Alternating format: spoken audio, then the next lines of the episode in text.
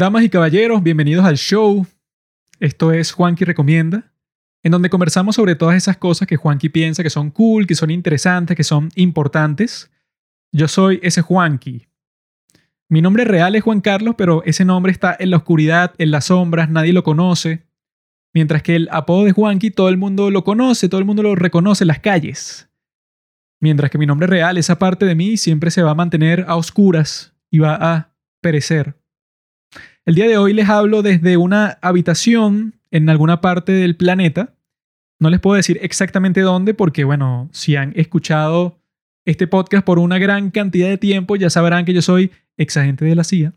Y como exagente de la CIA, yo no puedo revelar mi ubicación real porque entonces la gente que me está buscando, porque me tiene envidia, quisiera poner en peligro a mis seres queridos y a mí mismo. Entonces, bueno, tengo que protegernos ¿Por qué? Porque yo sé muchas cosas, pues, o sea, yo cuando era empleado en la CIA, yo estuve en contacto con tanta gente importante en todas partes del mundo, líderes, trabajé para los Estados Unidos, y la gente piensa que como trabajé para los Estados Unidos, entonces sigo trabajando para ellos el día de hoy, pero no. Ellos me despidieron. Y ahora soy miserable, porque ya no tengo mi gran trabajo en la CIA. Pero puedo seguir conversando con ustedes. Lo que me duele es que la gente piensa que yo sigo trabajando para la CIA. Si yo siguiera haciendo eso, no tuviera un podcast. ¿Por qué alguien tendría un podcast cuando puede trabajar para la agencia de inteligencia que supuestamente es la que mejor le paga a sus empleados? A pesar de que me avergonzaron frente a todos cuando me despidieron. El punto es que yo como ex empleado de la CIA les puedo decir la verdadera razón detrás de los desastres que podemos ver a nuestro alrededor en todas partes del mundo. Y en el capítulo de hoy vamos a estar hablando de algo muy intrigante, algo muy controversial que nos puede meter en problemas a todos, a mí por decirlo y a ustedes por escucharlo, pero es un riesgo que estoy dispuesto a correr.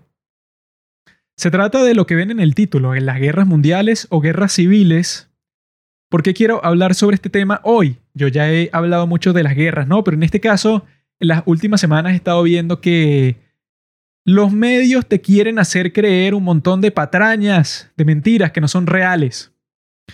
Quieren que pienses que los Estados Unidos estuvo a punto de tener una guerra con China, porque la Speaker of the House estaba visitando Taiwán y los chinos no querían que eso pasara y estaban amenazando ir para la guerra contra los Estados Unidos, que es el ejército mejor equipado y con más dinero de todo el mundo, que el dinero es lo más importante en la guerra, ya deberían saber eso los chinos iban a comenzar una guerra nuclear porque la tipa, la viejita de 85 años, fue a visitar la islita, Taiwán. Los medios nos querían hacer pensar eso. ¿Por qué? Porque ellos tienen un incentivo en que todo el mundo piense que el mundo se va a acabar, como con el calentamiento global. Que no, bueno, que el mundo, el evento que estamos viendo en este momento en China, es una ola de calor como no se había presenciado en toda la historia humana. Y por eso es que el mundo, eso siempre están con el supuesto apocalipsis que está a la vuelta de la esquina para que la gente le dé clic a la mierda que escriben o que hacen en su canalcito de YouTube o lo que sea. La realidad, amigos, que es lo que quiero conversar con ustedes, es que una guerra mundial el día de hoy, por muchísimas razones, ustedes ya sabrán muchas de ellas, como la Mutually Assured Destruction, disculpen mi mal inglés, eso ha existido, eso, pues la destrucción mutuamente asegurada, ¿no? Que desde que todos estos bandos, Rusia, China, los Estados Unidos, Pakistán, India, todos ellos tienen armas nucleares. Entonces todo el mundo está, consciente de que si se comienza una guerra, la tercera guerra mundial, entonces obviamente que todo el mundo se va a morir porque cuando lances el primer misil nuclear y le destruyas la primera ciudad, entonces ya eso pues ya no hay reglas, ya esto va a ser una destrucción total. Eso lo sabe mucha gente porque es obvio, pues, o algo que ha existido ya desde hace que 70 años. Pero los medios, no sé por qué, no, o sea, o sea, sí sé en parte por qué, pero no entiendo por qué lo siguen haciendo. Eso de las últimas semanas, eso de que no, que eh, los chinos están diciendo, el Partido Comunista Chino está diciendo a través de todas estas personas que trabajan para ellos, que bueno, que si Pelosi se atreve a cruzar para Taiwán, entonces bueno, van a explotar su avión. ¿Explotaron su avión? Obviamente que no. ¿Qué hicieron? Los tipos movieron unos tanques para la playa como si fueran a invadir. No sé cómo van a, a pasar el tanque hacia la isla, pero bueno. Lanzaron unos misiles al agua y listo. Cuando los tipos y que no, bueno, esta es la línea roja. Si es cruzada por esta tipa gringa, esta abuelita de 85 años, entonces no nos quedará otra opción que destruir el mundo. Los chinos nunca hacen nada. Nunca he estado en ninguna guerra. Los malditos chinos estos nunca han ido, nunca han invadido ningún sitio. Bueno, han invadido penínsulas de China. Bueno, las convirtieron en partes de China. Pulverizaron la cultura que existía en esos sitios como en Xinjiang y en el Tíbet. Pero en esos casos, los tipos estaban luchando contra unos grupos guerrilleros que tenían como seis pistolas entre todos, como que para 300 personas. Entonces los chinos, claro, sí, con su gran ejército entraron al Tíbet y empezaron a matar a un montón de monjes supuestamente terroristas, ¿no? Uy, qué miedo. Los tipos, las únicas guerras en las que sí han estado fue la guerra de Corea, que fue en 1950, pero yo creo que esa no cuenta, porque las tácticas de los chinos de ese, bueno, el ejército de liberación nacional, ¿no? ¿no? que lo llaman estos tipos del Partido Comunista Chino las tácticas de estos tipos no son como en cualquier guerra normal que tú y que, ok, yo quiero que el otro lado sufra más bajas que yo, ¿no? O sea, que se le mueran más soldados para yo al fin y al cabo triunfar. Los chinos no piensan así, porque los líderes de China piensan que los chinos, bueno, son como que sus propios peones en el juego, ¿no? Entonces los lanzan en lo que llaman las Human Wave Tactics, tácticas, eso pues, de la ola humana, y entonces el objetivo de eso es abrumar al enemigo y que se le terminen las balas de tantos chinos que han matado. Y cuando han matado a 10 mil millones de chinos, bueno, tu ejército triunfará. Obviamente eso no funciona, pero los tipos lo siguen haciendo porque lo hicieron ahí en Corea y lo hicieron en Vietnam. Para los que no saben que los chinos invadieron Vietnam, no tuvieron éxito, obviamente, si no Vietnam ya no existiera. Los chinos lo único que han invadido últimamente ha sido a Hong Kong. ¿Y por qué? Porque no había nadie armado en Hong Kong. Simplemente entraron con un montón de tanques y fue que, bueno, esto ya es parte de China. Mala suerte los que querían seguir viviendo en libertad, ¿no? Entonces, ¿por qué los medios, si todo esto es verdad, por qué entonces nos quieren asustar diciendo, ya viene la Tercera Guerra Mundial? Ya viene el apocalipsis por el calentamiento global. Si recuerdan, fue lo mismo que hicieron los medios, exactamente igual, cuando este Trump mandó a matar a Soleimani, al comandante ese iraní, y fue genial cuando Trump y que ¡pum! Adiós, amigo. Lo siento, pero me caes mal. Lo asesinó al comandante supremo de las fuerzas de mierda de Irán, que son puros terroristas, ¿no? Entonces ahí los medios también. Ya va a comenzar la Tercera Guerra Mundial. Irán está mandando sus misiles. Cuando los iraníes que si viven en el mundo real pensaron y que yo me voy a meter en una guerra con los Estados Unidos, o sea, qué tan estúpido tengo que ser para hacer eso, entonces los tipos lo que hicieron, los iraníes, fue que le, le avisaron de antemano a una base militar de los Estados Unidos en Irak y le lanzaron un montón de misiles cuando la base estaba vacía para que eso, la comunidad internacional y la gente de Irán pensaran y que, ajá, se vengaron porque bombardearon una base militar. No se pueden meter con Irán. Ajá, ya ven. Eso fue todo lo que pasó y más nada. Obviamente, como dijimos, con la existencia de las armas nucleares no vamos a ver ninguna guerra mundial. Pueden olvidarse de eso.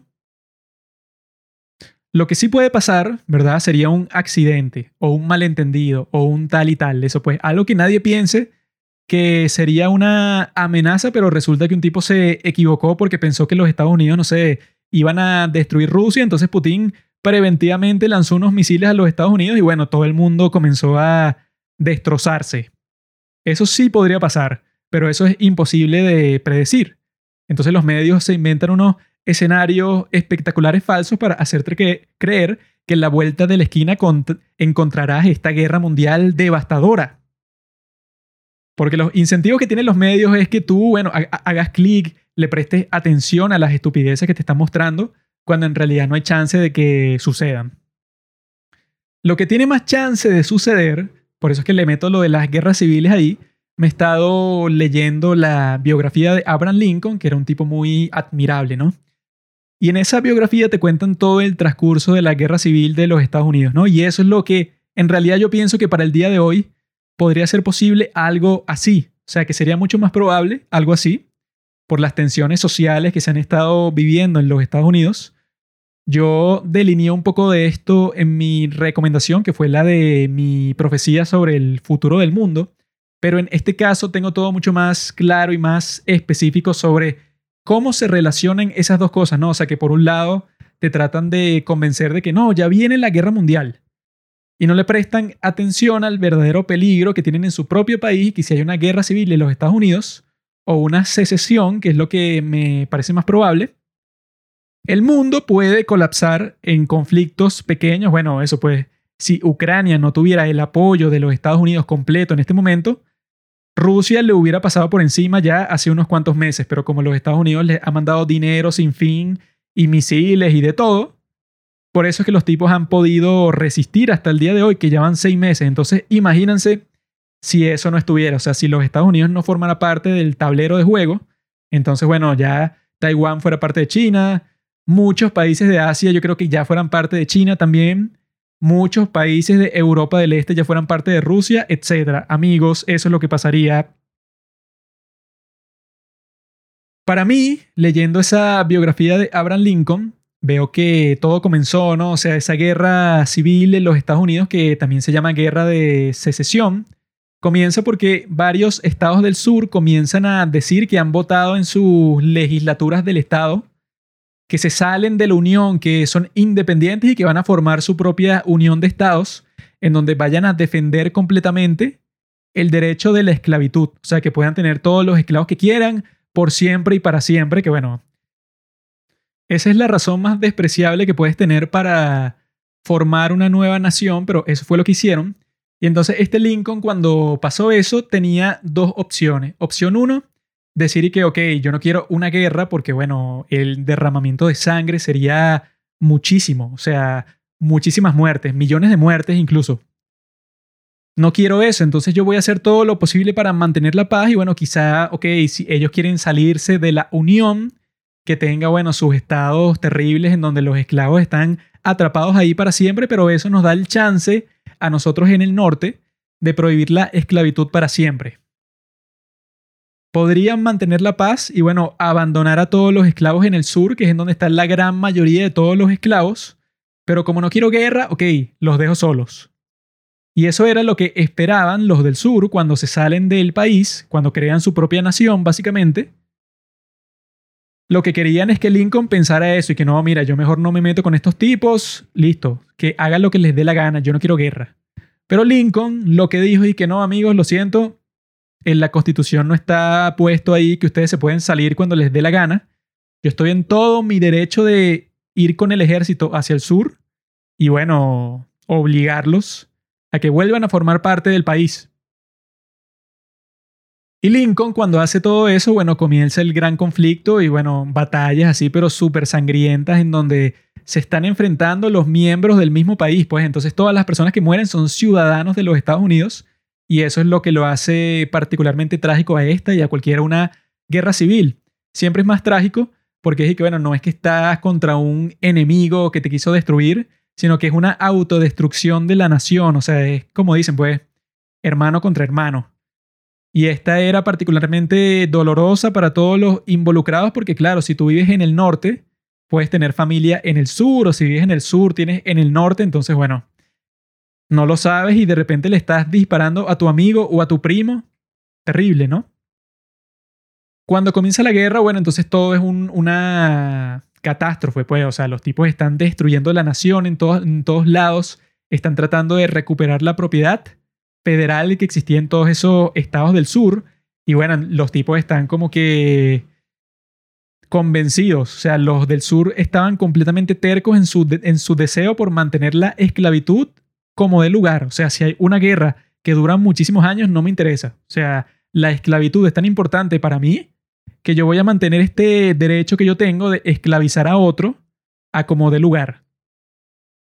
Esta guerra, bueno, eso cuando se desarrolla, ya sabemos lo que sucedió, que el norte triunfó, que los tipos capturan la capital del sur, que es en Virginia, en Richmond, y bueno, los Estados Unidos se convierte en un país completo otra vez.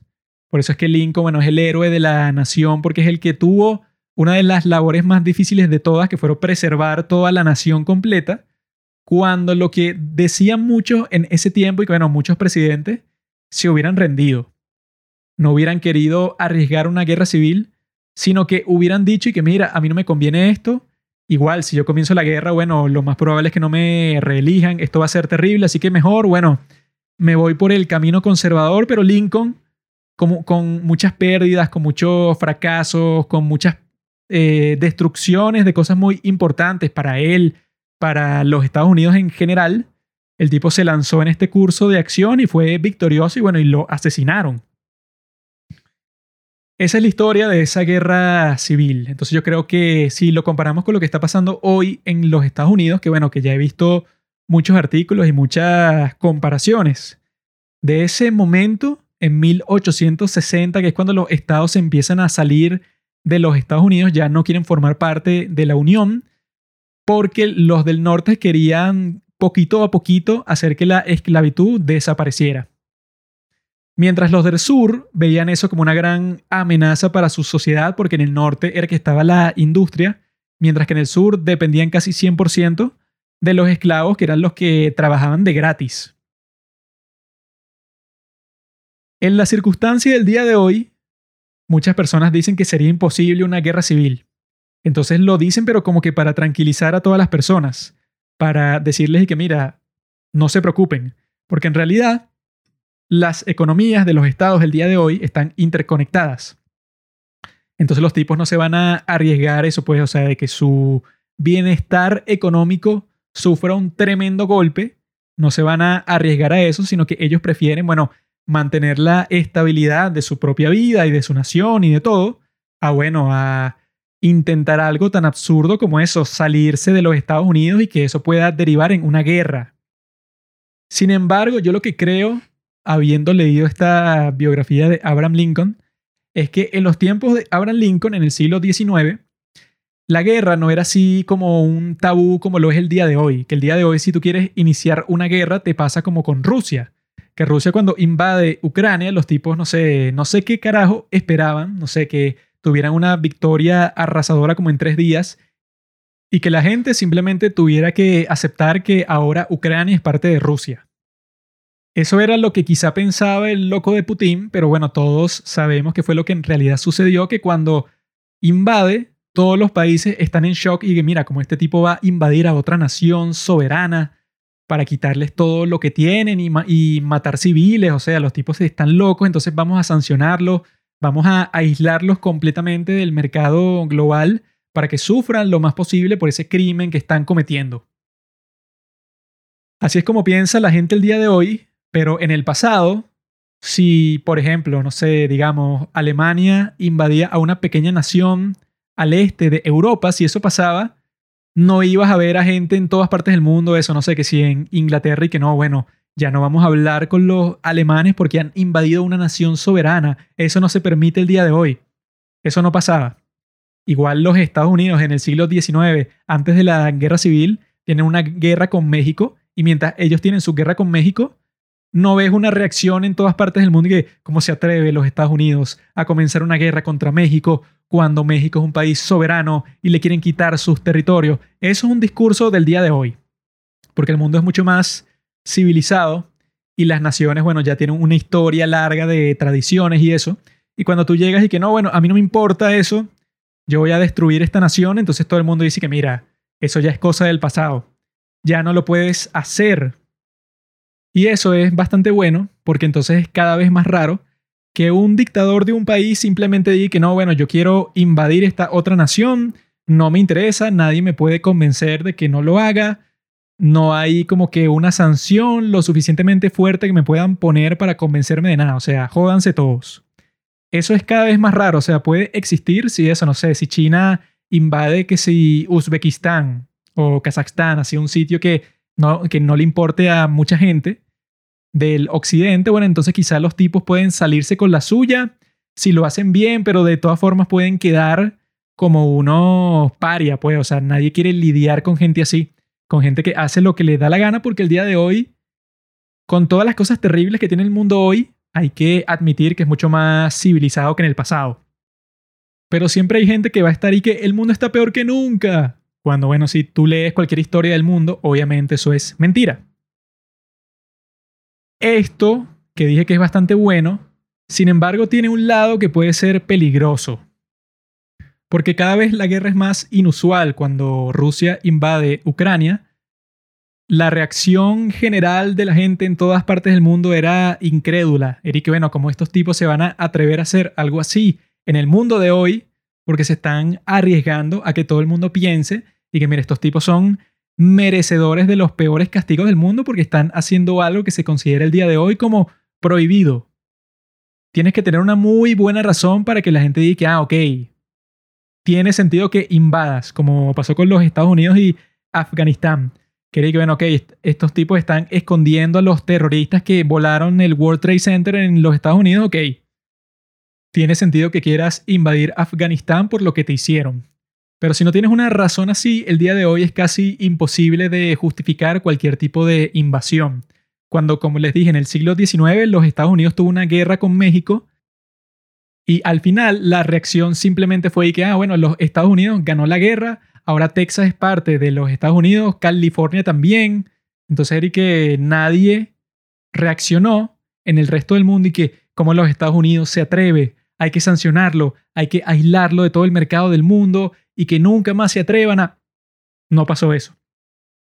Pero el día de hoy todo ha cambiado y eso, como ya vimos, tiene muchos aspectos positivos, pero el principal que me parece peligroso, que les estaba diciendo, era que cuando Lincoln tenía esa decisión al frente, comienzo una guerra civil o me abstengo, porque la mayoría de la gente me está diciendo que no, bueno, es mejor que se mantenga la paz, ponte a negociar con estos tipos, accede a todo lo que te digan para que no caigamos en el destino tan oscuro de la guerra. Muchos les decían eso, pero este Lincoln pensó que, mira, si yo accedo a sus demandas, tarde o temprano nos van a querer invadir de todas maneras, van a querer expandir la esclavitud, o sea, los tipos si tienen esa victoria al principio, va a ser más difícil detenerlos luego. Entonces el tipo, bueno, llama a todos los voluntarios y a que todo el mundo se prepare para una movilización para recuperar la integridad del país. Pero lo que les estoy diciendo es eso, pues que en ese tiempo la guerra era temible, o sea, todo el mundo la quería evitar como también sucede el día de hoy. Pero si llegaba el momento de la guerra, no era algo impensado, o sea, no era algo descabellado, no era una opción que estaba como que fuera de toda consideración, como si lo es el día de hoy. Por eso es que muchos pensaron y que, bueno, Putin debe estar loco para atreverse a algo así.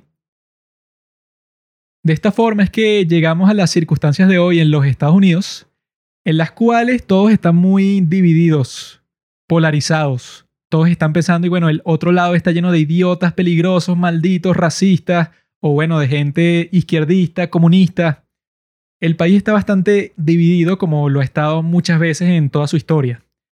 Y muchos dicen eso, pues, o sea, para asegurarle a los demás que no hay posibilidad de ningún conflicto, dicen y que no, bueno, como lo vi en un artículo en estos días que escribió un tipo que yo respeto mucho que se llama Jason Parkin, que el tipo siempre que escribe algo relacionado a un tema de eso, pues, o sea, que si de la sociedad de los Estados Unidos siempre es algo como que bastante inteligente, bien pensado. Pero yo no estoy muy de acuerdo con él con que sería imposible que eso pueda, o sea, que un grupo de estados, digamos, o sea, vamos a pintar el escenario hipotético que puede ser posible para el futuro. Digamos que un grupo de estados decide por cualquier razón. Les voy a poner un ejemplo que me parece como que bastante representativo de por qué el lado de la derecha quisiera salirse de los Estados Unidos o por qué el lado de la izquierda quisiera hacerlo. Los dos escenarios que tengo en mente tienen que ver con que el gobierno federal, como temía el lado del sur en la guerra civil en el siglo XIX, que el gobierno federal obtuviera demasiado poder. Entonces quisiera como que forzar a ciertos estados a aceptar las nuevas reglas que ellos están imponiendo unilateralmente cuando todo el punto de los Estados Unidos es que tú, cada estado tiene cierta independencia. O sea, dependes del gobierno federal, pero también en las decisiones más importantes de tu estado, tienes la potestad plena. Del lado de la derecha, digamos que la Corte Suprema de los Estados Unidos sigue tomando decisiones, ¿verdad? Que hagan que los demócratas se sienten como que cada vez más acorralados, porque ellos lo que suelen pensar cuando la Corte Suprema, como es el día de hoy, pues, o sea, que tiene una mayoría conservadora, entonces los demócratas siempre se ponen y que no, bueno, vamos a hacer que la Corte Suprema tenga como nueve jueces más y los vamos a escoger nosotros mismos para tener una mayoría arrolladora, porque no, la que está el día de hoy es ilegítima, esos jueces son unos malditos, no hay que escuchar lo que ellos digan, eso pues, o sea, los tipos se ponen combativos y lo han hecho varias veces con Andrew Jackson, lo han hecho con Franklin Roosevelt, o sea, que que mira, si ustedes no están de acuerdo con los programas, con las políticas que yo propongo, bueno, entonces los voy a ignorar. Que eso, bueno, está como que en contra de todo el sistema de los Estados Unidos porque el punto de la Corte Suprema es que los tipos ponen los límites. Y si, y si los tipos te ponen un límite y tú dices y que mira, me da igual porque yo considero que ustedes son ilegítimos, bueno, eso es como que una amenaza grande que hace que peligre todo el sistema, ¿no? Entonces digamos que la Corte Suprema como pasó con el aborto hace ya unos meses, diga eso, pues, o sea, siga haciendo todo tipo de decisiones que benefician a las personas con valores conservadores en los Estados Unidos. Podría ser, ¿verdad? Si eso sigue pasando, como ha amenazado Biden desde el principio de su presidencia y en campaña y todo, de que iba a pack the court. Pack the court es eso, pues, de que no, bueno, ahora voy a meterle como seis jueces nuevos y yo los escojo y tengo una mayoría, pero abrumadora. Si eso llegara a pasar, o sea que para que pasara, bueno, el ambiente social en los Estados Unidos tendría que estar totalmente inmundo, así de que catastrófico, que la gente se odie, pero hasta la muerte, que los demócratas de alguna forma tengan el control del Congreso y del Senado, eso de la Cámara de Representantes y del Senado al mismo tiempo, y de la presidencia también, o sea que eso pues no sería algo que pasaría como que en los próximos meses porque parece que van a perder el control, pero digamos que se cumplen esas tres cosas, que los demócratas tienen el control del gobierno entero, pero no pueden cambiar a los jueces de la Corte Suprema porque los que puso Trump son bastante nuevos, pues, o sea que no se van a morir próximamente. Y esos cargos son de por vida. Entonces que los demócratas tengan el poder y que decidan y que mira, ya la Corte Suprema me hartó, voy a meterle seis jueces nuevos y si no les gusta, que se jodan. Si eso pasa, yo veo como posible y probable que muchos estados de los Estados Unidos que sean súper republicanos, como Texas, Florida, Arizona, bastantes estados como eso, Georgia ya no tanto, pero eso, estados así que sean completamente rojos, tipo Tennessee o eso, Luisiana. Esos estados voten en sus legislaciones del estado como pasó en el siglo XIX diciendo que ya no quieren formar parte de los Estados Unidos porque, bueno, el gobierno federal quiere tener todo el poder para ellos y no soportan eso, no tener el control de la Corte Suprema.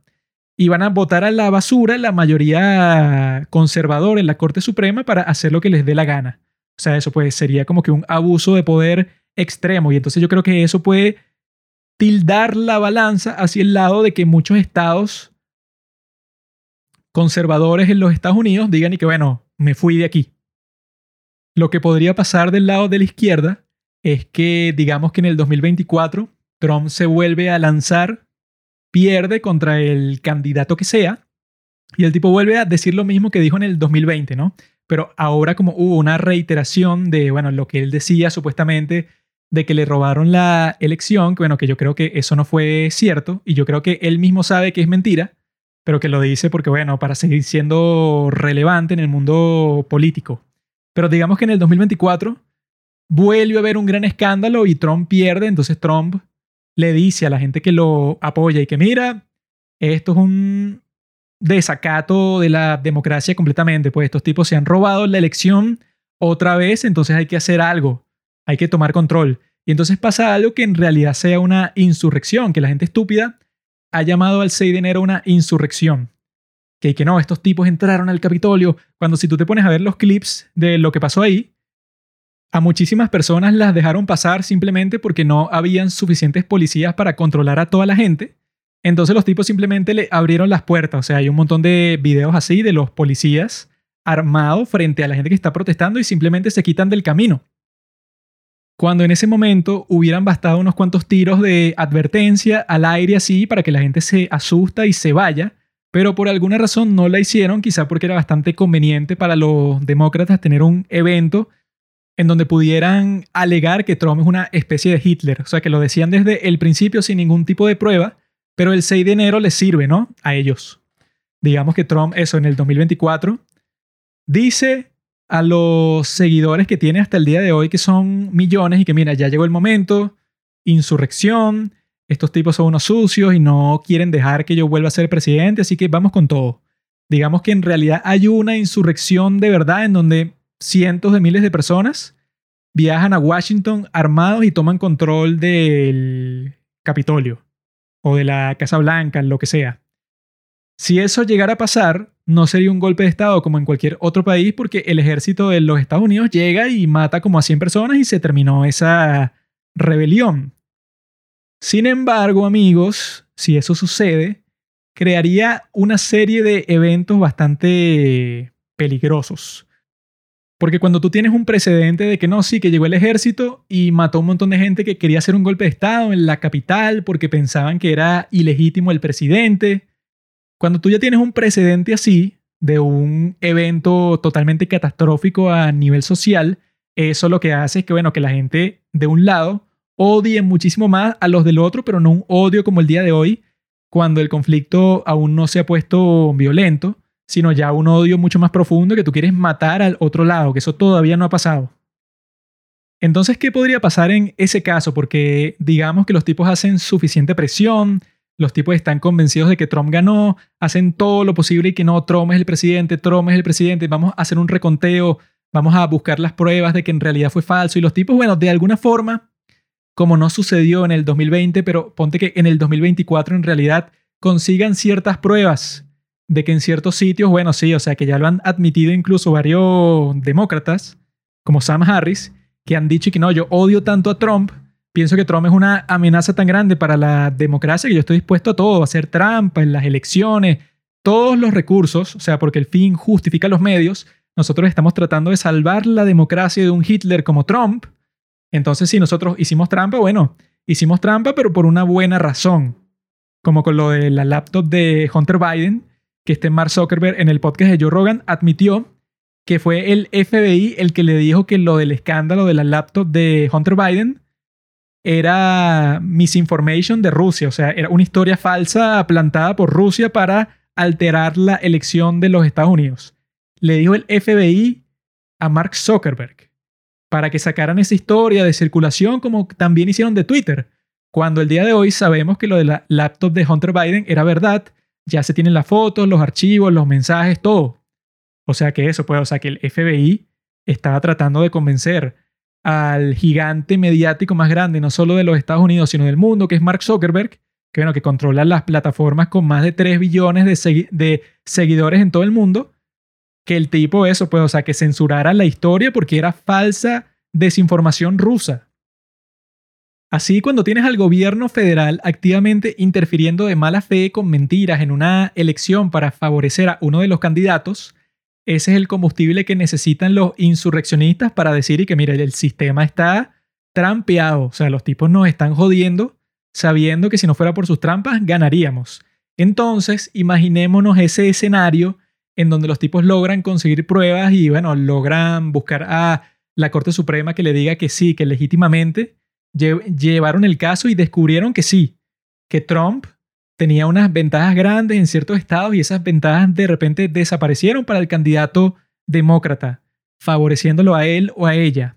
Y que la Corte Suprema da una decisión como es conservadora que favorece a Trump, digamos que Trump al final es el presidente en el 2024.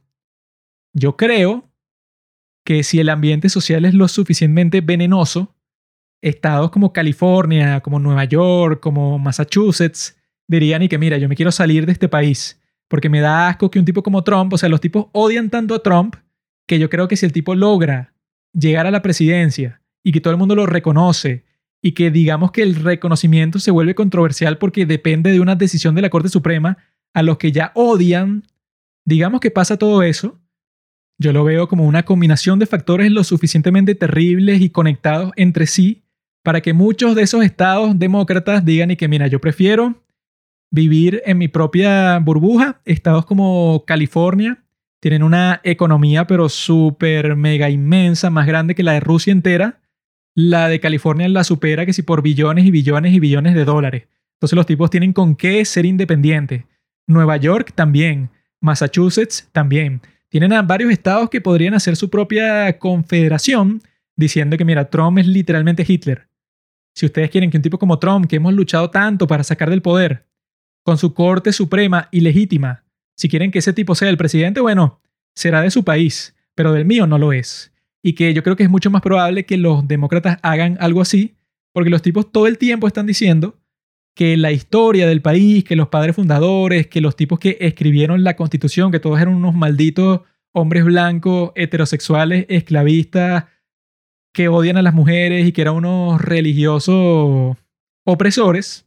Entonces, bueno, si tú piensas eso sobre la historia del país, no vas a tener el peso en tus hombros de que estás dividiendo la nación sin razón, sino que como tú ya la odias, no te importa salirte de ese grupo. Esos son los dos escenarios que yo veo posibles. De un lado, como les dije, el de la derecha. Si los demócratas buscan borrar la mayoría conservadora que tienen en la Corte Suprema los republicanos, bueno, eso podría causar un desastre social.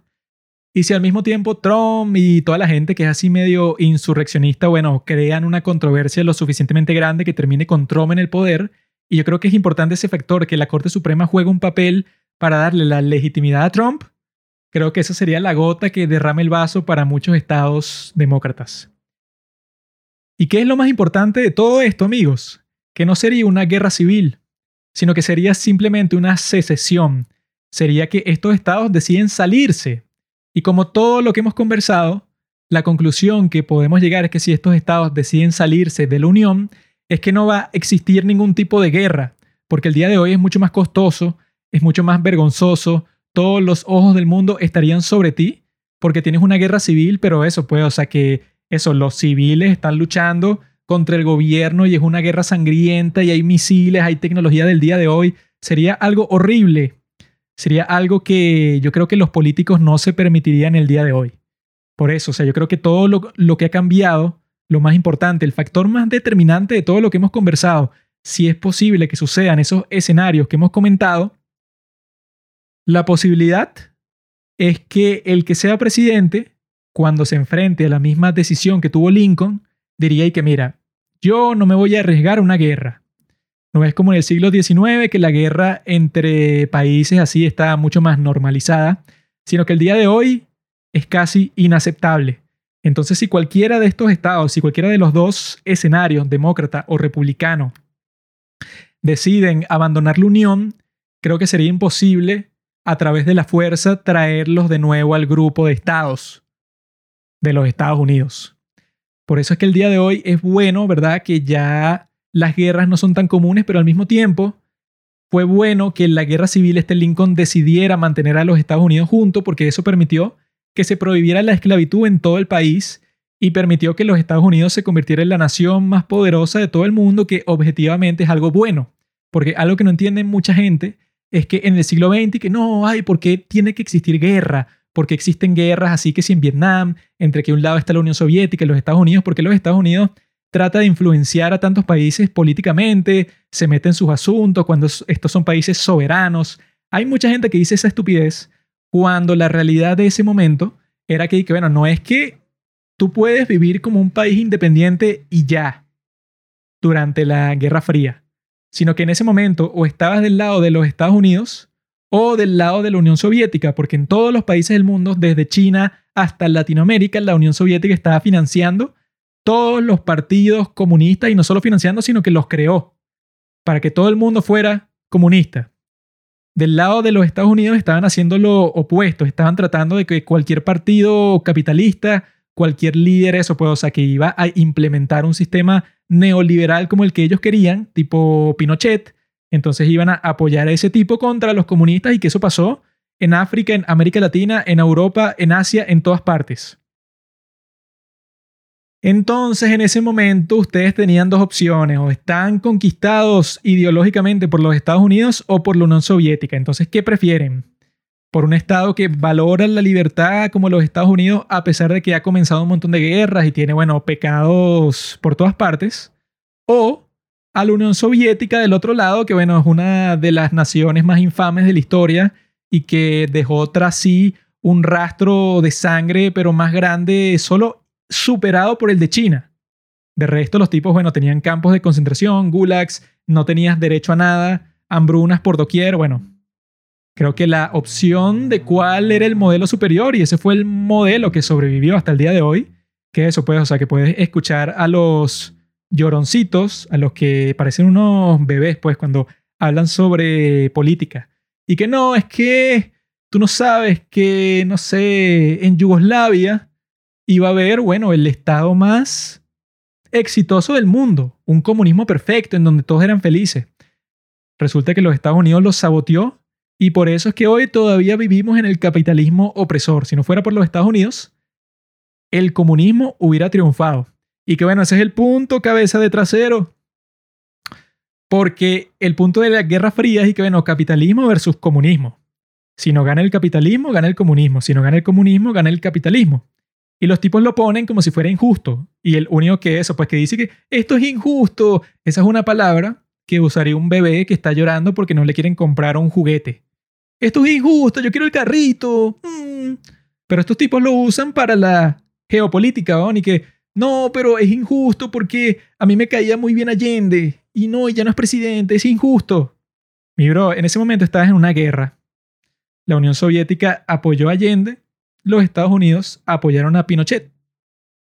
Como Chile está más cerca de los Estados Unidos, los Estados Unidos tenía la ventaja. Lo mismo pasó con Cuba, lo mismo pasó con casi que todos los países de Latinoamérica tenían a los Estados Unidos interfiriendo, del otro lado la Unión Soviética interfiriendo, entonces no te pongas a llorar porque perdiste, porque los dos estaban usando tácticas sucias. Si tú perdiste, perdiste, bro, así funciona el mundo, entonces si perdiste no estés llorando, porque si estás llorando, pareces un bebé. Y nadie quiere que un bebé sea presidente. A menos que sea un país en donde todos sean bebés. Pero no existe ese país. Podríamos crearlo, pero no existe. Por eso, amigos, es que yo les mostré esos ejemplos, les mostré cómo ha cambiado el mundo, porque creo que todo tiene sus pros y sus contras en el caso de que la guerra era más común antes. Bueno, entonces Lincoln tenía la opción, no, yo voy a mantener unidos a los Estados Unidos. El día de hoy yo creo que el presidente que sea que se enfrente a esa situación de una guerra civil en los Estados Unidos la va a declinar, va a decir que no, mira, todo menos guerra. Si ustedes se quieren salir, bueno, hagan su estado, sea quien sea que se sale, tengan su nueva nación, bueno, mala suerte por nosotros, pero no vamos a librar una nueva guerra en el siglo XXI, sería demasiado devastador, todo el mundo tiene un teléfono y podría grabar los crímenes de guerra en todos lados, como están haciendo en Ucrania. Entonces no se metería en eso. Y al no meterse en eso, bueno, yo creo que es mucho mejor para el mundo un Estados Unidos unido que un Estados Unidos segregado, en secciones, separados por todo el continente. Esa es mi opinión. Díganme qué es lo que piensan ustedes cuando publiquemos sobre este capítulo en Instagram. Si has llegado hasta este punto, bueno, eres una de mis personas preferidas en todo este mundo. Te quiero mucho, amigo y sigue leyendo, sigue instruyéndote, sigue criticando. Si quieres joderme a mí, insultarme, criticarme, bueno, eso es lo que hay que hacer. Hay que pasar a todo el mundo por el filtro de la verdad, porque la verdad no necesita ningún defensor, no necesita que tú vengas a explicar, la verdad es la verdad. Si lo que yo digo no está en consonancia con eso, bueno, que me cuelguen. Adiós amigos. Gracias por escuchar Los Padres del Cine. Síguenos en Instagram para enterarte de los nuevos capítulos que iremos publicando. Si nos escuchas por Spotify o por Apple Podcast y piensas que este podcast vale 5 estrellas, califícanos. Si no, mejor escríbelo en tu diario.